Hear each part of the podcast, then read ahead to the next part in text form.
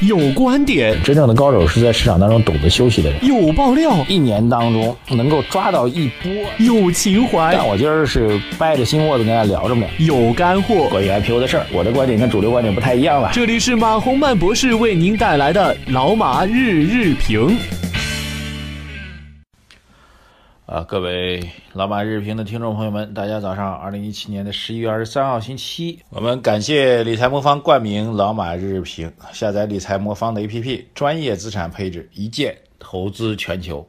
啊，今天的内容呢，这个首先加一个小小的帽子啊，小小帽子就是昨天吧，昨天我们第二季的老马饭局已经正式全部推送结束了。那么从今天开始。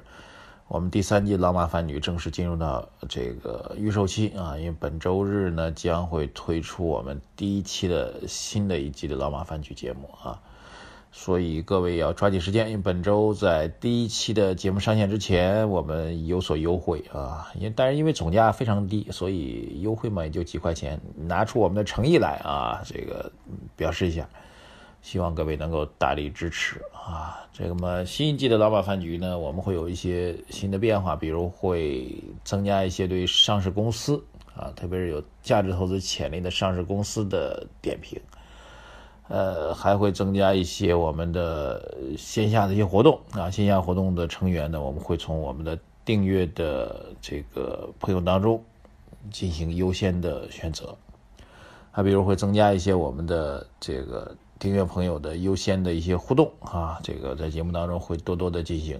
这大概是我们新一季的老马饭局啊。当然，我昨天在节目当中，在老马饭局节目当中特别提到了，呃，纵观中国知识付费的产品当中，以时效性来进行知识付费的几乎没有。原因很简单，你如果讲了一个专题，比如说讲《三国演义》、讲《红楼梦》啊、讲这个《水浒传》啊，今天可以听，明天可以听，今年可以听，明年也可以听。那理论上来讲，听众应该会比较多吧？那么做时效性的东西呢？呃，理论上来讲，它会有一些时间上的问题。但是也正因此，我们会觉得它的吸引力和特征也在如此。我们会强化每周重点内容的点评的特点，对。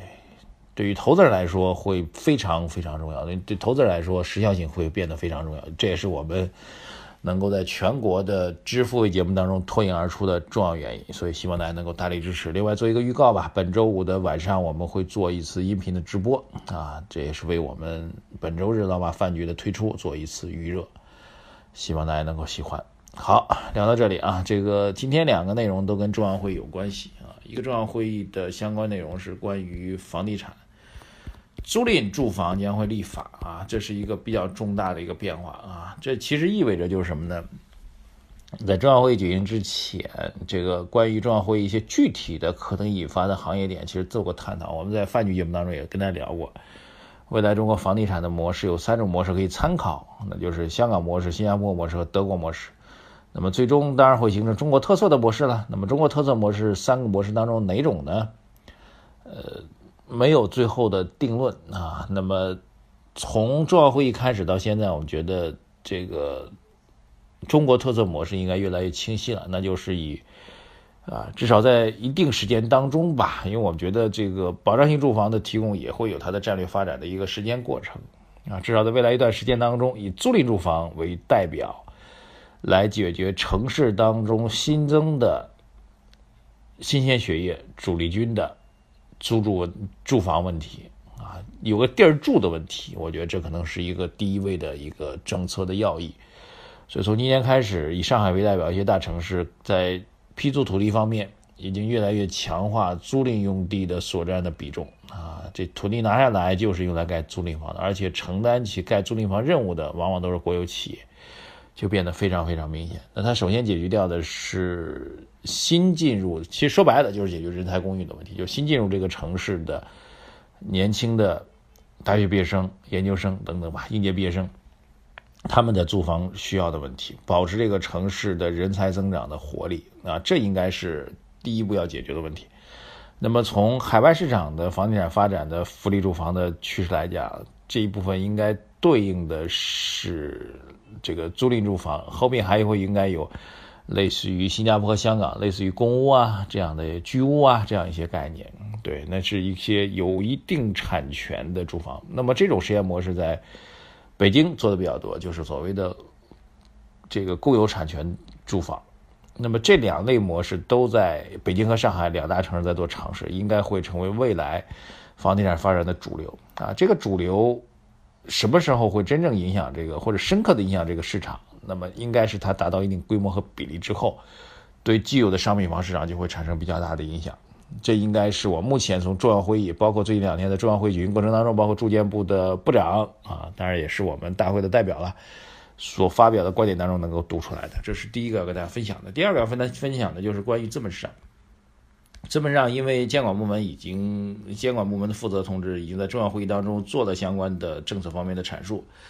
政策方面阐述呢，其实说实话不是特别清晰啊。监管金融监管部门的政策阐述主要强调的要防范系统性金融风险这样一个底线，然后各自在各自领域当中去做表述。那么证券部门的表述是要抓住和解决这个市场发展当中的短板，但这个短板究竟是什么，没有明确的告知我们。但是我们看到的一个解答的一个内容啊，就是从昨天晚上到今天吧，有媒体在做的一个解答内容，大概提出来了关于资本市场的发展的两个重要方向啊，解释的还是比较清楚的。它第一个方向呢，就是要解决啊，当然首要的前提是保持金融市场不发生系统性风险的这样一个问题。第二一个要解决的什么呢？就是要保持一定的这个发行股票的一个数量和规模啊，保持一定的扩容的速度啊。第三一个，它叫做多层次资本市场之间的互联互通，呃，应该是这一个中心，两个基本点啊，加引号的啊，这是我们对资本市场的一个看法。按照这媒体的《证券日报》的这篇文章来讲，是这样一个看法。一个中心就是守住不发生风险、系统性风险这样一个基本底线。这个应该是所有的一行三会的负责同志都讲到的，包括周小川在讲到明斯基时刻。明斯基时刻是个什么玩意儿呢？很多人都在后台问啊。明斯基时刻是一个说不清道不明的时刻，就金融市场往往如此，就涨着涨着涨着涨着，呃，这我突然某一天，就所有人都开始疯了一样的下跌。对，就每历次股灾都是如此。美国一九八七年十月份的股灾非常明显，所有人都还在一片看好。你如果翻开前一天的。股评评论都还是一片唱好的时候，到了某年某月某日，突然没有任何来由的情况下，市场就崩盘了，然后一崩就崩到底啊！中国的六幺二四点其实也是这么走的。对，所谓的明斯基时刻，就指的是那个风险突然爆发的时刻。对于金融监管部门来说，你同样，呃，当然后来行为金融学，我们曾经讲过的这个心理方面的因素，可以解释其中的一部分因成因吧。但是你也没有办法去解释为什么是某年某月某日，你可以理解当时这个大家的各种心态等等怎么样，去到某一天会崩盘，这个我觉得可以解释用行为金融学，但是你没有办法据此来预测某年某月某日会崩盘，因为心理学的问题，所以这会成为一个很大的监管当中的一个比较恐慌、比较担心的一个问题吧。包括二零一五年那波伪牛市啊，说崩盘就崩盘，其实是一个道理。啊，所以也正因此吧，监管部门其实比我们还害怕，他们也不知道什么时候这个明斯基时刻又会出现，所以他们会提出来。所以一行三会都在警示这个金融风险，其道理就在如此。与其我去等着你崩盘的时候，我自己监管部门心里面压力巨大，还不如提前多次的提醒风险，对吧？那最起码有一部分理性的人就不会等到那个时间点，大家一起去崩掉。所以第一个底线就不发生系统风险，不发生系统风险，其实意味着对于这个市场来说，快速的猛烈的暴涨。在政策层面是不被支持的，风险是涨出来的，风险不是跌出来的。各位一定要知道，越跌，市场越下跌，对于对于巴菲特这样的价值投资者来说越开心的，那是风险呢还是没风险呢？各位可以辩证来理解这样的问题，好吧？然后保持一定的扩容速度啊，从去年到现在已经比较明确了。那么看来扩容速度减缓是不可能的，这同样也是为了平抑市场的风险啊，平抑股指的暴涨吧。那么打通资本多层资本市场互联互通这一点，说实话我没太理解啊。这个沪深两市有主板、深市，还有创业板和中小板，再往下数还有这个三板，怎么打通呢？我不太理解啊。但是希望后面能够有更清晰的说法吧。所以综合以上两点吧，房地产市场租赁房将会比重越来越大，而且会加速加码来推送出来。首先在人才供应方面做重大突破啊，然后资本市场方面。不能暴跌，但是使它不能暴跌的最好的方法就是首先不能让它暴涨，对。那么稳步上涨有没有可能呢？那就要回到基本面来去判断了。我们节目会再找机会给大家做详细的评论吧。好，今天在节目最后呢，再次给大家推荐一个非常有价值的投资渠道和平台，那就是理财魔方啊。有一组数据啊，二零一六年熔断的时候，沪深三百下跌达到百分之二十三点五一，而理财魔方最高等级的风险组合下跌只有百分之三点七四啊，经历了实盘运行的历史检验。